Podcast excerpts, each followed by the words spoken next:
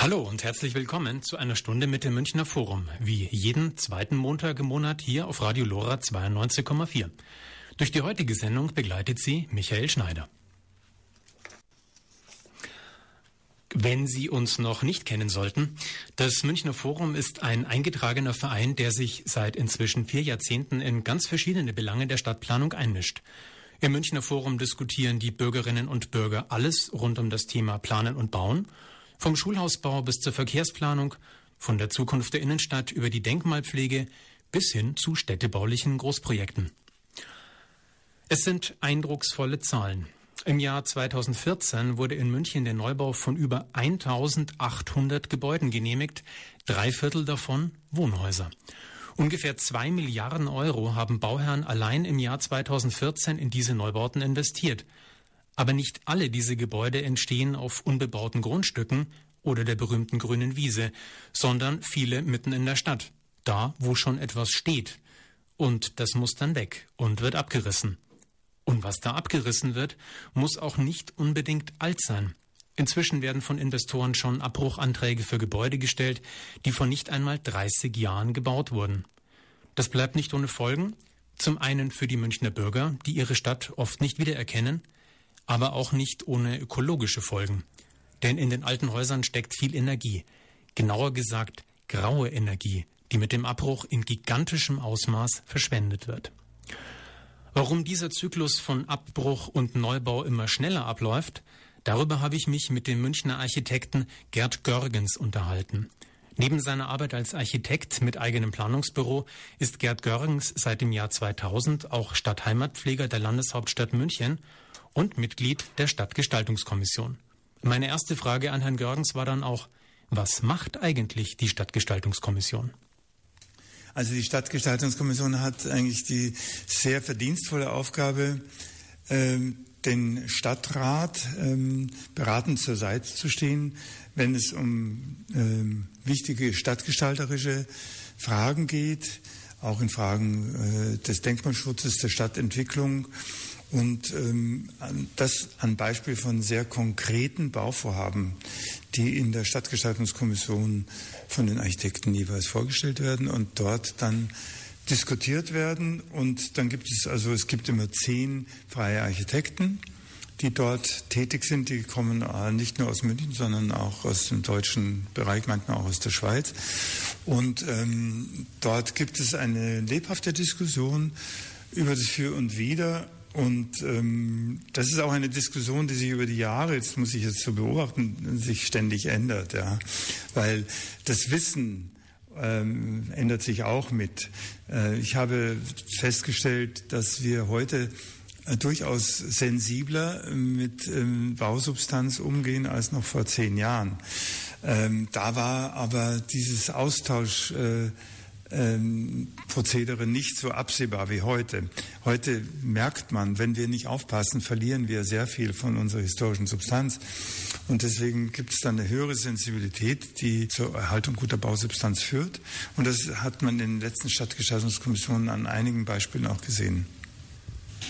Herr Görgens, wenn ich im Moment durch die Stadt fahre, dann habe ich den Eindruck, dass eigentlich schon im Tagesrhythmus alte Gebäude abgebrochen werden und neu errichtet werden. Ist das jetzt mein subjektiver Eindruck oder erleben Sie das auch als Mitglied der Stadtgestaltungskommission? Ja, da muss ich Ihnen äh, schon äh, recht geben, die Beobachtung stimmt.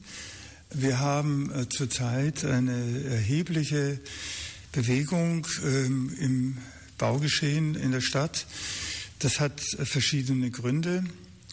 Ein Grund ist natürlich äh, die ungeheure Nachfrage die den Markt bestimmt. Und in München ist äh, ein so begehrtes Pflaster, dass sie quasi jeden Preis erzielen können in guter Lage. Und äh, die Investoren überlegen natürlich, wo finden sie Objekte, äh, wo man noch was rausholen kann. So banal, äh, wie ich das sage, ist es in Wirklichkeit äh, meiner Ansicht nach vielleicht nicht ganz, aber da ist ein Kern drin.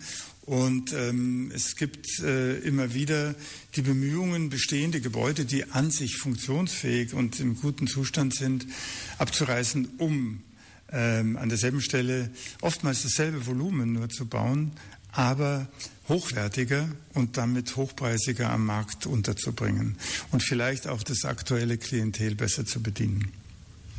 Jetzt gibt es ja die Anekdote von den deutschen Architekturstudenten, die mit ihrem Professor zusammen nach Japan reisen, um sich dort neue Hochhausarchitektur anzuschauen, die gerade mal vor fünf Jahren entstanden ist. Und kaum in Tokio angekommen, stellen die Studenten fest, die neuen Gebäude sind schon wieder abgerissen und durch andere, noch neuere ersetzt. Ist das die Zukunft Münchens? Ich hoffe nicht. Also wir sind jetzt auch in einer Phase, wo wir durchaus auch darüber nachdenken, ob wir diese Beschleunigung äh, des äh, Abbruchzyklus nicht äh, auch steuern müssen.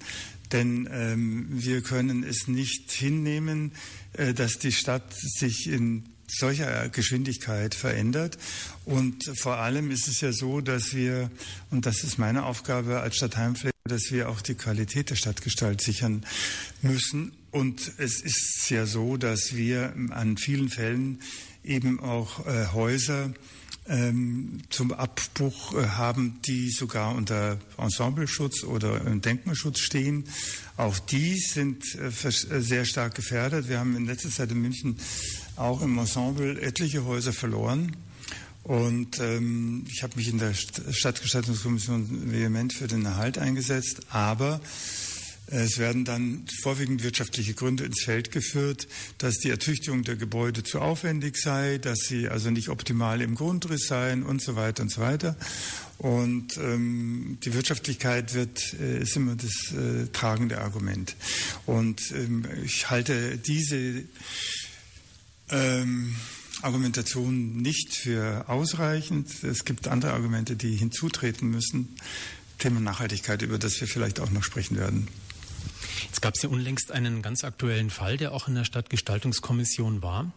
Da geht es um ein Bestandsgebäude, einen Hotelbau, der Ende der 80er Jahre errichtet wurde an der Baderstraße, Ecke Ickstadtstraße in der Isar-Vorstadt, wo ein Investor das Grundstück gekauft hat und jetzt eine Neubebauung mit Eigentumswohnungen plant.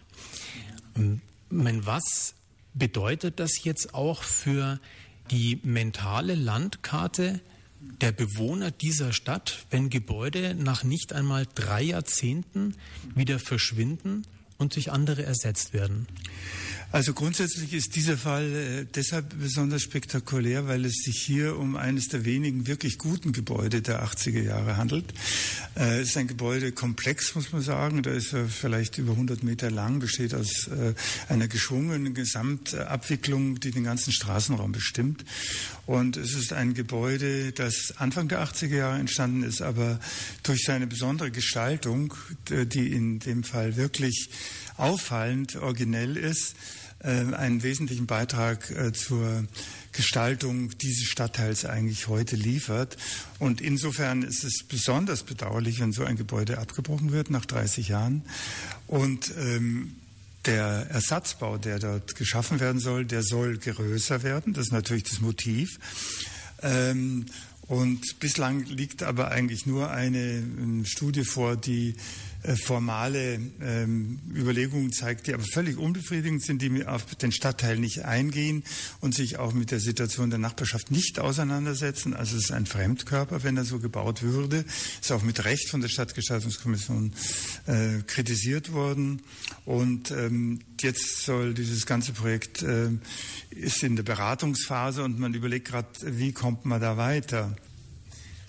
Wenn wir nochmal auf den Punkt zurückkommen, was das jetzt auch für die Stadtbewohner bedeutet. Ja, da kommt ein Gebäude, man gewöhnt sich so dran, nach ein, zwei Jahrzehnten sickert das so ein und das Bewusstsein, wenn ich an die Ecke komme, sehe ich dieses Gebäude und dann biege ich da ab und dann stelle ich fest, da ist eine Baugrube und da kommt was völlig Neues hin. Das ist sicher richtig, dass ähm, für die Bewohner, ich meine, zwar ist man es heute gewohnt, dass Gebäude abgerissen und durch Neubauten ersetzt werden, aber das ist fast ein ganzes Quartier in dem Fall, das also schon stadtbildprägend ist. Und äh, wie gesagt, es ist ein besonders gelungenes Gebäude aus der Zeit. Und deshalb kann ich das durchaus nachvollziehen, dass auch die Bewohner sich dort Sorgen machen müssen, weil sie gar nicht äh, sich vorstellen können, dass dort was Besseres nachkommt. Und ich bin der Meinung, wenn wir einen Stadtbaustein auswechseln, dann sollte das, was dahinter kommt, mindestens so gut sein wie das, was da steht, unabhängig jetzt von den ähm, Belangen der Nachhaltigkeit. Und das ist in dem Fall nicht gegeben, so dass ich mich sehr stark auch dafür engagiert habe, dieses Gebäude zu erhalten, notfalls es aufzustocken, um noch etwas mehr Geschossfläche unterzubringen. Vielleicht ist auch noch ein anderer Aspekt nicht uninteressant, nämlich der, dass dieses Gebäude war ja ein Postlerwohnheim. Das heißt, es sind äh, Kleinwohnungen für Leute, die bei der Post gearbeitet haben seinerzeit, die natürlich auch äh, äh sehr preiswerten Wohnraum gesucht haben und dort von der Post zur Verfügung gestellt bekommen haben. Es sind 150 kleine Einheiten. Und das ist genau das Publikum, ähm, was im Grunde heute auf der Straße liegt und ähm, sich keine, Wohn keine Wohnung findet. Der Investor will aber was anderes, weil der Markt ganz anders gepolt ist. Der Investor will es abreißen und dort Luxus-Eigentumswohnungen draus machen. Da kriegen Sie natürlich auch ein völlig anderes Klientel dann dorthin. Und das ist die, die nächste Sache. Ähm, heute ist im Erdgeschoss sind da auch ein paar äh, Sondernutzungen drin, die äh, für die Bewohner interessant sind. Ähm, wir wissen nicht, was der Investor in Zukunft mit dem Erdgeschoss vorhat, was natürlich damit dort eine urbane Stimmung entsteht, das sollten Geschäfte sein oder irgendwelche öffentlich nutzbaren Räume, vielleicht auch ein Café oder irgendwas. Daran ist aber nicht gedacht. Das heißt, es ist eigentlich im Grunde nur ein Investorenprojekt, das äh, eine Gewinnmaximierung verspricht, aber für die Bürger keinen Mehrwert bringt. Im Gegenteil, es wird Wohnraum eigentlich für viele Menschen zugunsten für Wohnraum für wenigen Menschen verändert. Und das ist sicher kein lobenswertes Konzept. Welche Möglichkeiten hat denn dann die Landeshauptstadt, an dem Punkt einzugreifen und diese Investorentätigkeit in eine Richtung zu lenken, die stadtverträglicher ist als das, was der Investor jetzt dort im ersten Schritt vorgeschlagen hat? Also der erste ähm, ähm, Vorschlag meinerseits war zu prüfen, ob man das Gebäude nicht erhalten kann und ob man, warum müssen es denn große Eigentumswohnungen sein? Der Markt äh, verlangt auch nach kleineren Wohnungen, die dort sind. Und äh, wenn man die saniert und ähm, dann wieder zugänglich macht, äh, müsste man nicht so viel investieren und man würde trotzdem wahrscheinlich ähm, mit den Investitionen einen relativ hohen Gewinn bekommen, weil die Nachfrage nach Kleinwohnungen auch sehr groß ist. Zusätzlich könnte man das Gebäude aufstocken, äh, weil es ähm, tatsächlich äh, nur äh, im Dachraum noch Reserven sind, die man nutzen könnte, sodass dort dann vielleicht auch größere Wohnungen geschaffen werden können. Das wäre die erste Linie die ich begrüßen würde, weil das natürlich der sorgfältigste Umgang ist, dann würde sich für die Bürgerschaft dort erstmal sichtbar nichts ändern. Es werden, äh, die kleinen Wohnungen würden bleiben. Es würde vielleicht nur ein anderes Klientel einziehen, weil inzwischen ist das Gebäude ja leer. Aber äh, es wäre keine totale Umstrukturierung. Und äh, der zweite Punkt, der vielleicht ganz interessant ist, ist der, dass man natürlich sich auch überlegen muss, ähm, Punkt Nachhaltigkeit wollten Sie, glaube ich, extra haben. Aber man sollte das schon auch im Auge behalten bei diesem Abbruch, äh, bei dieser Baumasse. Äh, entsteht ähm, ein ähm, ökologischer Schaden, der so groß ist, dass sie den niemals wieder hereinholen können, sodass ähm, im Grunde wie auch immer engagierte Neubauvorhaben mit Zertifikat und sonst irgendetwas können das niemals leisten, was dort an ökologischen Verlust zu verzeichnen ist. Also das ist auch ein Punkt, der natürlich wichtig ist. Äh, eins möchte ich vielleicht dann noch erwähnen. Es gibt, äh, ich habe auch inzwischen den Vorschlag gemacht, ob die Stadt nicht einen Anreiz schaffen könnte, indem sie sozusagen den Erhalt von äh, guten Gebäuden, die abgebrochen werden sollen, fördert. Das kann man ideell machen, das ist das eine. Man könnte also sagen, die Stadt hat äh, zum Beispiel einen Preis, äh, der heißt Preis für Stadtbildpflege. Und da werden gute Projekte ausgezeichnet. Und man könnte jetzt das erweitern, indem man sagt, ähm, zum Beispiel der Begriff zweite Chance. Man gibt diesen Gebäuden noch eine zweite Chance. Und wenn ein Investor darauf verzichtet, eins abzubrechen und das zu sanieren und umzubauen, dann gibt er diesem Gebäude die zweite Chance. Und wenn die Stadt solche Projekte prämieren würde, würde sie auf äh, das positive Ergebnis hinweisen. Ja? Der erste Schritt. Äh, zweiter Schritt, der ähm, aber viel schwieriger umzusetzen ist, um, um das zu verhindern, was gerade jetzt passiert, und zwar immer schneller, ist äh, der Punkt, dass äh, man natürlich in der Nachhaltigkeitsbilanz im Grunde äh, auch ähm, diesen Abbruch mit verankern müsste. Also heute wird immer nur darauf geachtet, es wird neu gebaut. Ist es jetzt, hat es am Ende eine positive Bilanz, ja? eine ansprechende Bilanz. Äh, der Abgang wird überhaupt nicht bewertet. Und wenn man das bewerten würde und auch vielleicht gesetzlich ähm, verankern könnte, dann hätten wir eine ganz andere Ausgangslage und dann würde, würde man diesen äh, reinen äh, Umwandlungsprozess aus Profitstreben, würde man wahrscheinlich sehr schnell Grenzen setzen.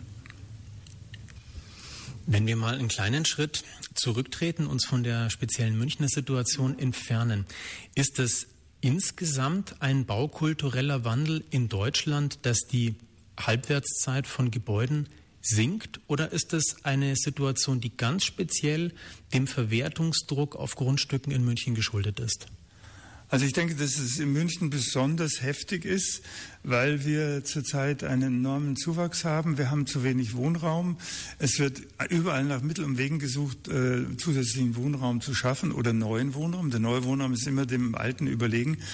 Und ähm, da äh, sind Gewinnspannen heute drin, die also wirklich jeden Abbruch rechtfertigen. Allein durch diese ähm, Umwandlung in hochwertigeren Wohnraum.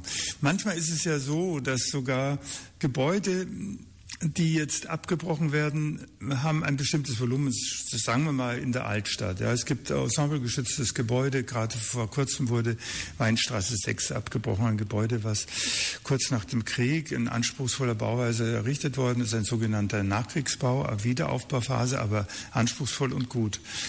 Und wenn man das Gebäude abbricht, dann kann man im Altstadtensemble eigentlich nur volumensgleich bauen, nicht größer. Ja?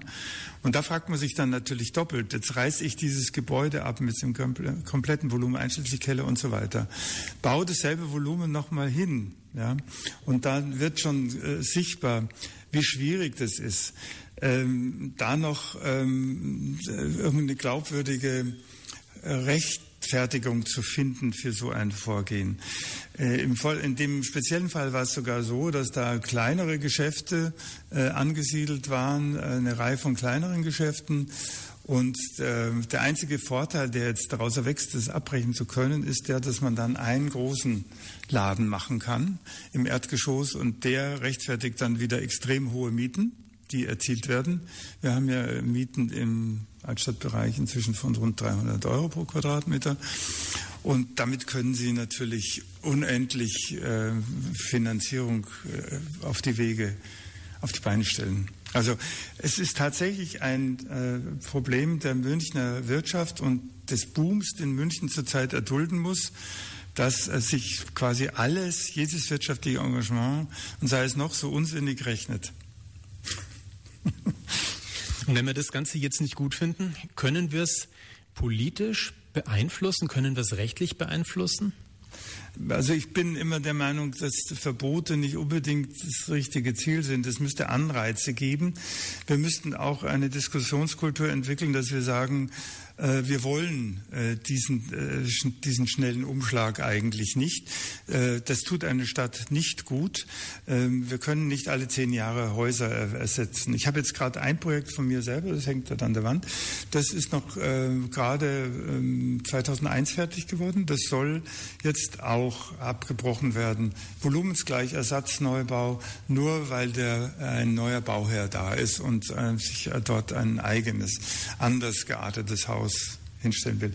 Also diese ähm, Verschnellerung äh, der, der, Verfallsdaten, äh, das ist ungesund. Das hat es auch bislang noch nicht gegeben, aus meiner Wahrnehmung noch nicht. Ich mache jetzt, jetzt auch schon viele Jahre diese Heimatpflege und äh, das kumuliert im Moment sehr stark. Und äh, man fragt sich, ob das, äh, ob, wie man dem Einhalt gebieten kann. Sie haben mir die Frage mir gestellt. Also durch Anreize durch öffentliche Diskussionen darauf hinzuweisen äh, und natürlich auch, äh, dass man besonders gelungene Bauten schützt. Und da ist ein folgendes Problem. Das äh, Landesamt für Denkmalpflege könnte ja theoretisch auch Bauten unter Schutz stellen, wenn sie gut sind. Aber es hat sich eingebürgert, dass ein bis zwei Generationen Zwischenraum sein soll, weil man sonst ähm, die Qualität nicht äh, abschließend beurteilen kann. Das heißt, wir fangen jetzt an, äh, 50er, 60er Jahre in die Liste aufzunehmen, aber die 70er, 80er äh, da sind wir noch weit weg davon entfernt. Jetzt gibt es aber 80er, 90er Jahre Häuser, die wirklich sehr, sehr gut sind. Und wenn ich die alle austausche, ja, dann habe ich auch einen erheblichen Verlust. Das kann ich also mit denkmalpflegerischen Mitteln oder mit Ensembleschutz nicht erreichen. Und da müssen wir uns was einfallen lassen. Und da bin ich der Meinung, dass wir im Grunde positive Anreize schaffen sollten, wie Beispiel Hamburg zweite Chance, dass man die Leute auszeichnet, die behutsam damit umgehen. Und auf der anderen Seite durch Gesetzesinitiativen, dass man wirklich den Aspekt der Nachhaltigkeit, den Verlust eines solchen Gebäudes, das unglaublich viel graue Energie enthält, ja Baustoffe, die äh, toll sind, also die auch ähm, durchaus heute genauso nutzbar sind wie vor 30 Jahren, wenn man das alles wegwehrt und entsorgt, die Entsorgung ist ja auch ein Riesenproblem, wir müssen alles trennen. Ähm, das ist äh, vom Gesichtspunkt der Nachhaltigkeit aus eigentlich äh, aus meiner Sicht nicht wirklich zu vertreten. Und das müsste gesetzlich verankert werden, dass bei der Umweltbilanz eigentlich der Abgang auch mit beurteilt wird. Und wenn man da was erreichen könnte auf Gesetzesebene, dann würde auch ein Umdenken stattfinden. Aber das kann sicher nur langfristig passieren. Jetzt sind wir schon mittendrin gelandet in dem Thema Energiebilanz, im Thema ökologischer Städtebau. Also ein 27 Jahre altes Gebäude abzureißen, wie jetzt möglicherweise in der Baderstraße, ist aus Ihrer Sicht Verschwendung. Das ist so, ja. Und das ist auch ähm, aus dem Gesichtspunkt der Nachhaltigkeit niemals wieder äh, einzuholen. Also ich finde auch, dass wir damit zweierlei Maß messen, weil äh, jeder deutsche Bürger ist gut erzogen und trägt seinen Beitrag mit dazu bei, dass wir unsere wir machen Mülltrennung, wir bemühen uns, äh, gewisse Regeln einzuhalten, die sich durchgesetzt haben, äh, wo jeder Einzelne nur minimal etwas erreicht. Und im Gegenzug wird aber im großen Stil wird Missbrauch getrieben, indem wirklich Gebäude abgerissen werden, die durchaus noch erhaltenswert sind und sogar gut sind und äh, eine brauchbare Substanz haben. Und das halte ich für eine Fehlentwicklung. Wir müssen versuchen, dagegen zu steuern. Es gibt ja genügend Initiativen auch, denke an den deutschen Pavillon auf der Biennale in Venedig, der sich mit diesem Thema auch befasst hat.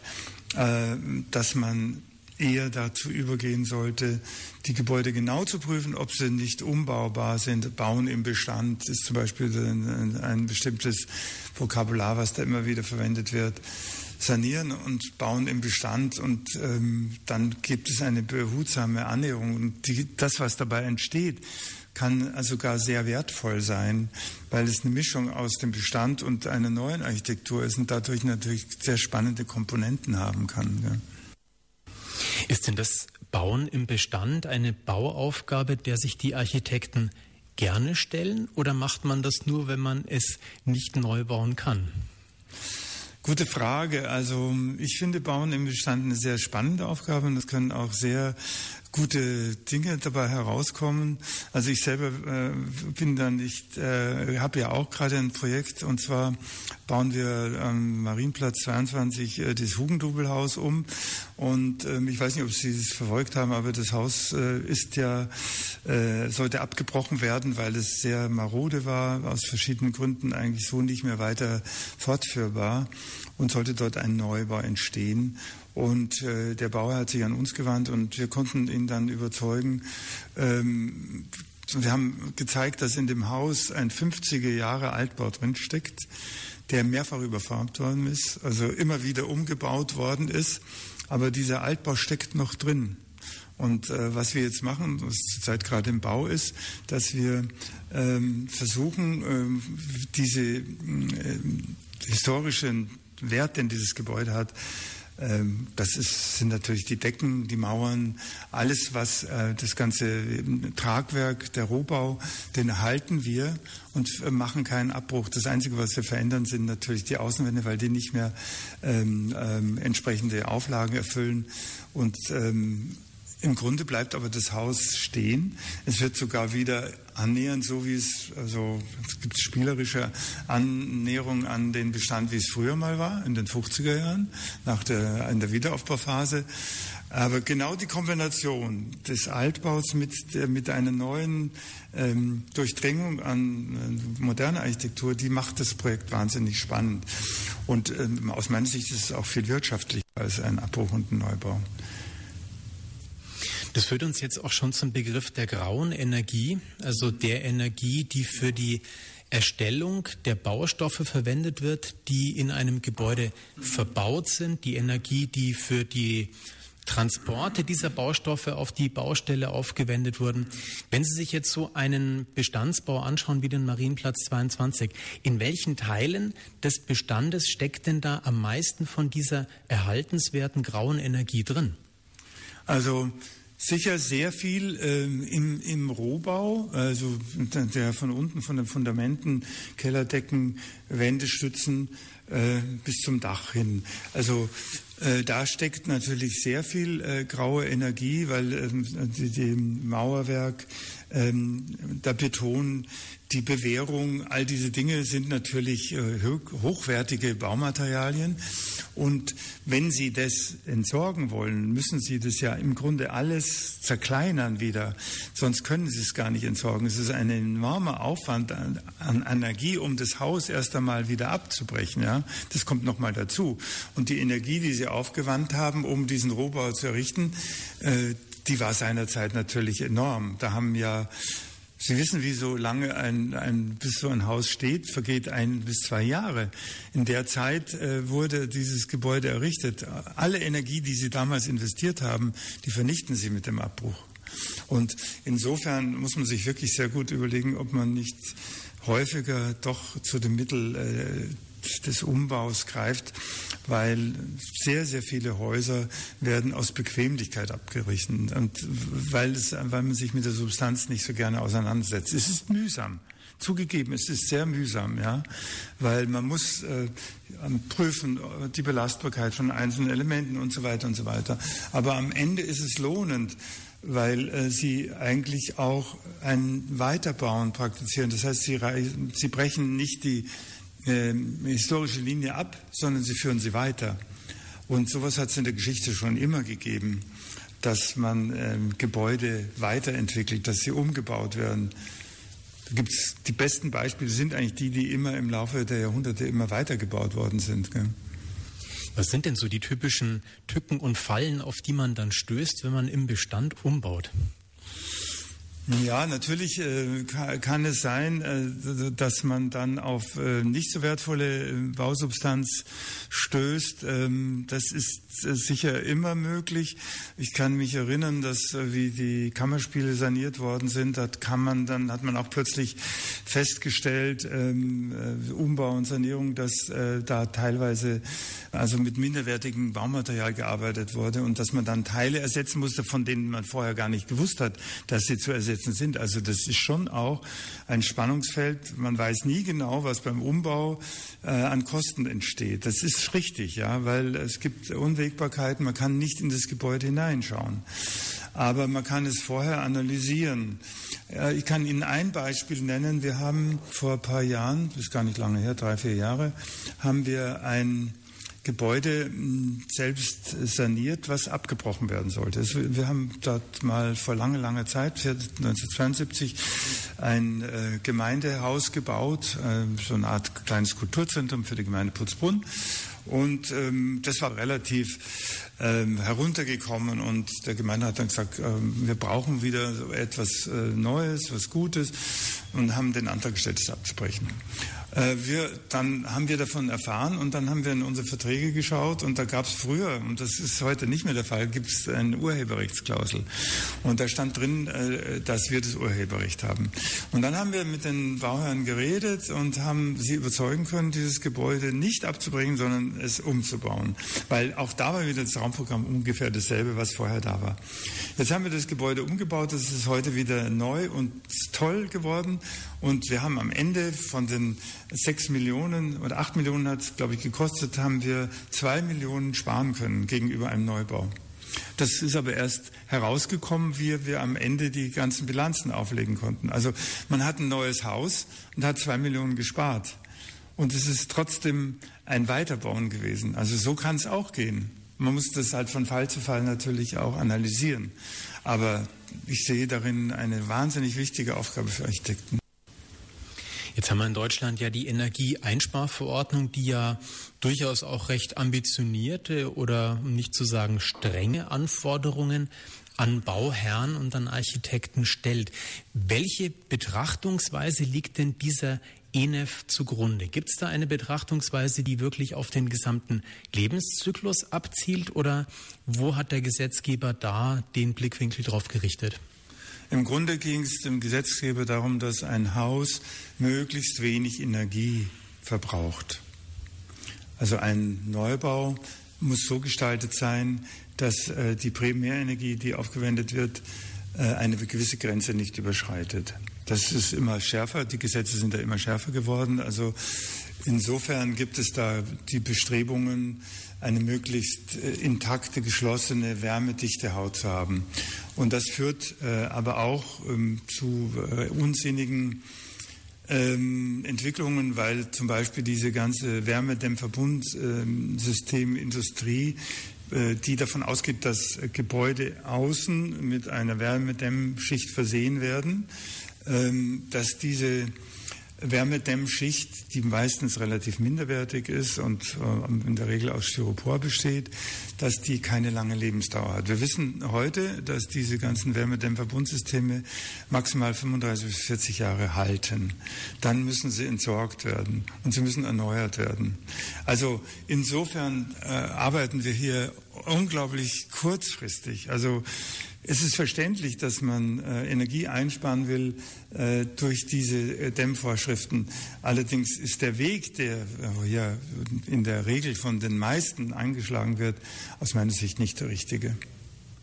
Beinhaltet dann diese Energieeinsparverordnung irgendeinen Passus, der sich auch mit der Frage beschäftigt, was denn vorher da stand an der Stelle, wo jetzt das neue Gebäude errichtet wird? Meines Wissens nicht. Das ist eben gerade das Defizit, was ich da sehe. Also aus meiner Sicht müsste eigentlich die Gesamtbeurteilung äh, den Bestand und die Beseitigung des Bestandes und den Umgang mit der grauen Energie, die in dem Gebäude drin war, mit berücksichtigen. Und da kämen wir zu ganz anderen Bilanzen und anderen Ergebnissen. Aber das ist heute nicht Usus, wird nicht gemacht und wird eigentlich mehr oder weniger verdrängt. Also leider ist es so. Ich kenne natürlich Kollegen, die das im Bewusstsein haben und darüber nachdenken, aber der Gesetzesgeber hat es nicht im Programm verankert. Leider nicht. Wäre das nicht auch eine Aufgabe der Standesorganisationen, auch der Architekten, darauf hinzuweisen, dass eben das ein Aspekt ist, der bis jetzt noch überhaupt nicht in den Mittelpunkt der Betrachtung gerückt ist. Also es gibt ja auch einzelne Architekten, ich denke jetzt zum Beispiel auch an Muck Petzet, der sich in diese Richtung ja auch schon recht einschlägig geäußert hat. Da haben Sie recht. Also meines Erachtens gibt es da hm, vielleicht ähm, Ansätze von Bemühungen, aber es ist wohl äh, das Bedürfnis noch nicht so groß, da aktiv zu werden, wie man sich das wünschen würde. Also ich kenne jetzt keine aktuellen Initiativen von Seiten der Architektenschaft, äh, hier ähm, vorstellig zu werden oder irgendwas äh, zu initiieren. Das ist mir nicht bekannt. Vielleicht gibt es es. Aber ich war außer Muck Petze, der natürlich äh, inzwischen sich einen Namen gemacht hat mit dieser Thematik und weltweit wahrgenommen wird, aber in Deutschland nicht so stark wie im Ausland. Das ist wohl so. Und das ist eigentlich bedauerlich. Hm. Könnte eine Schwierigkeit auch darin liegen, dass man diese graue Energie, die im Bestand steckt, nicht so einfach bilanzieren kann wie einen prognostizierten Energieverbrauch eines neuen Gebäudes. Das ist mit, mit Sicherheit so. Denn ähm, also zu äh, analysieren, äh, wie viel graue Energie in einem Bestandsgebäude steckt, das ist äh, eine enorme Arbeit und äh, kann natürlich auch angezweifelt werden. Beim Neubau ist es ganz einfach. Das kann man messen, wie viel Energie ein Gebäude verbraucht. Und wenn es die, diese Vorgaben einhält, dann wird es gefördert. Wenn es die Vorgaben nicht einhält, wird es weniger gefördert. Das ist sehr simpel allein durch die Verbrauchsrechnungen. Aber bei der Berechnung, also der, ja, wie man mit einer Altbausubstanz umgeht, rein aus dem Gesichtspunkt hier der Nachhaltigkeit der grauen Energie. Ich weiß, dass es inzwischen ähm, Ingenieurbüros gibt, die sich mit diesem Thema befassen, aber offiziell habe ich eigentlich keine solchen Bilanzen bisher gesehen. Kehren wir nochmal zum Ausgangspunkt zurück, auch zur Arbeit der Stadtgestaltungskommission. Haben Sie denn schon Erfolgserlebnisse auch gehabt, wo Sie Bauherren davon überzeugen konnten, im Bestand umzubauen, anstatt abzubrechen? Doch, das ist, ähm, gelingt äh, Gott sei Dank immer wieder mal. Also ein gutes Beispiel ist, ähm, äh, ich hatte gerade vorher die Weinstraße 6 erwähnt, die ist abgebrochen, da sehen Sie heute ein großes Loch, wird jetzt neu aufgebaut. Es war übrigens eine Kampfabstimmung. Eine Stimme hat nur in der Stadtgestaltungskommission gefehlt, dann wäre es auch stehen geblieben. Also es war Patt quasi.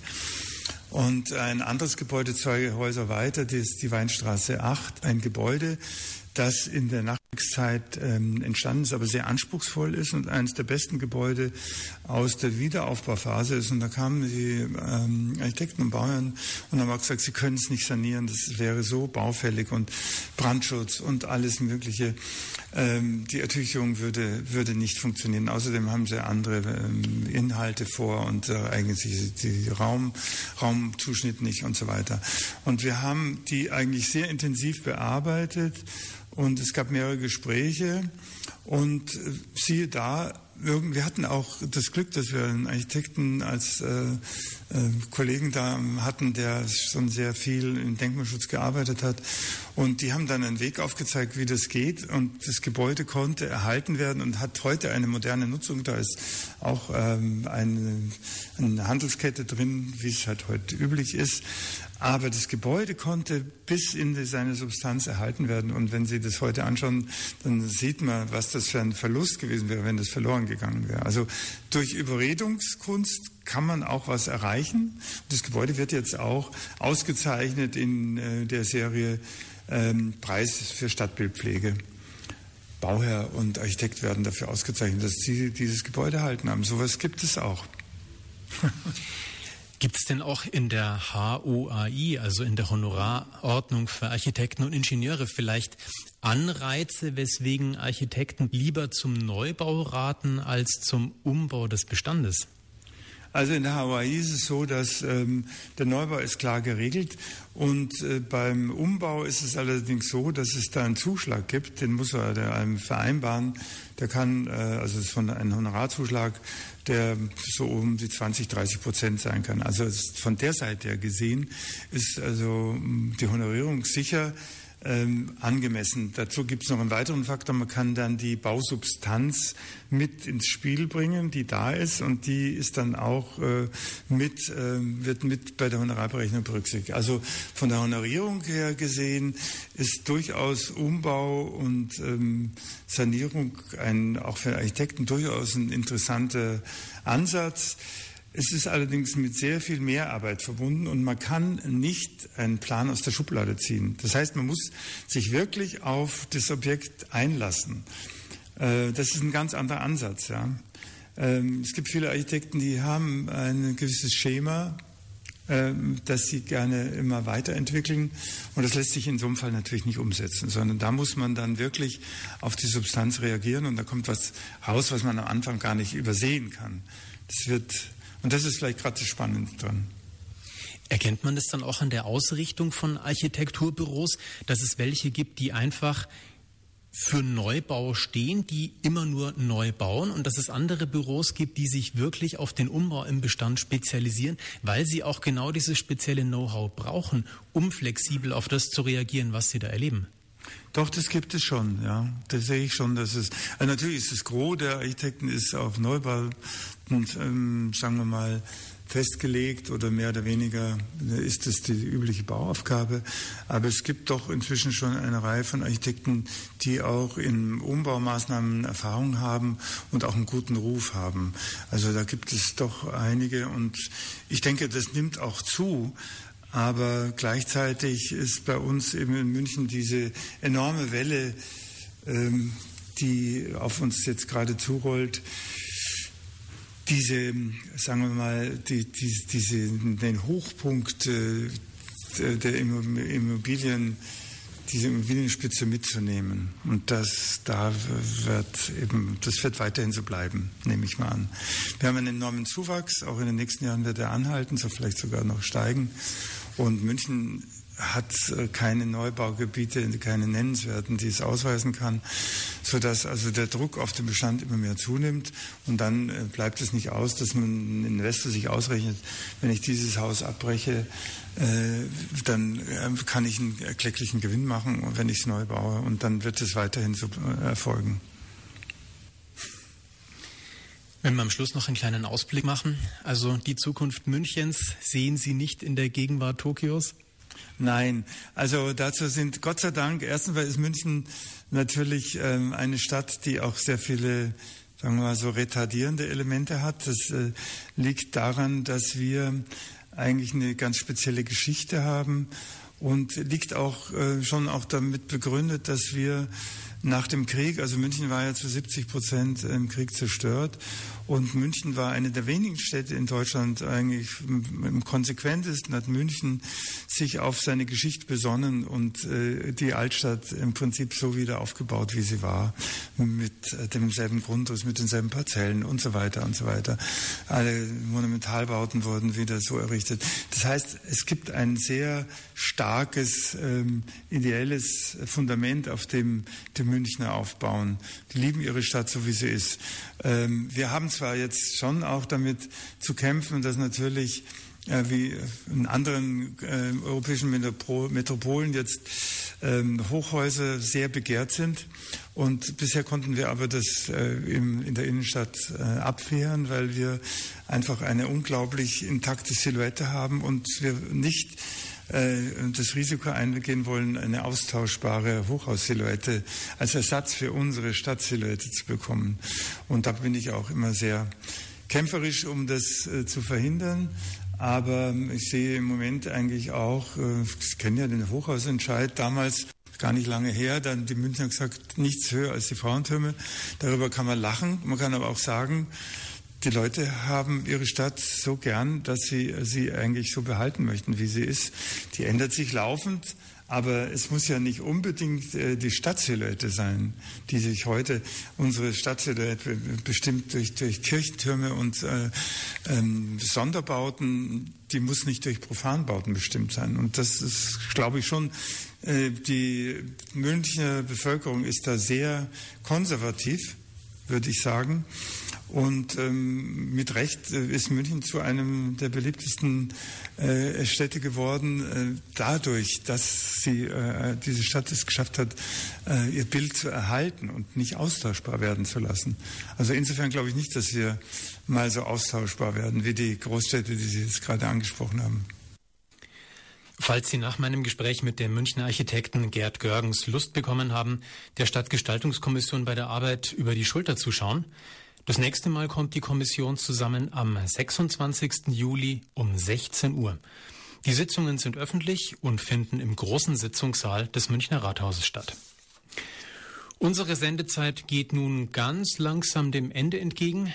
Die nächste Sendung des Münchner Forums hören Sie hier am Montag, den 8. August 2016 zur gewohnten Zeit um 19 Uhr. Und wenn Sie auf Radio Lora dranbleiben, geht es um 20 Uhr weiter mit der Sendung des Munich American Peace Committee. Souverän an den Schalthebeln der Technik heute Abend der Peter und am Mikrofon verabschiedet sich Michael Schneider.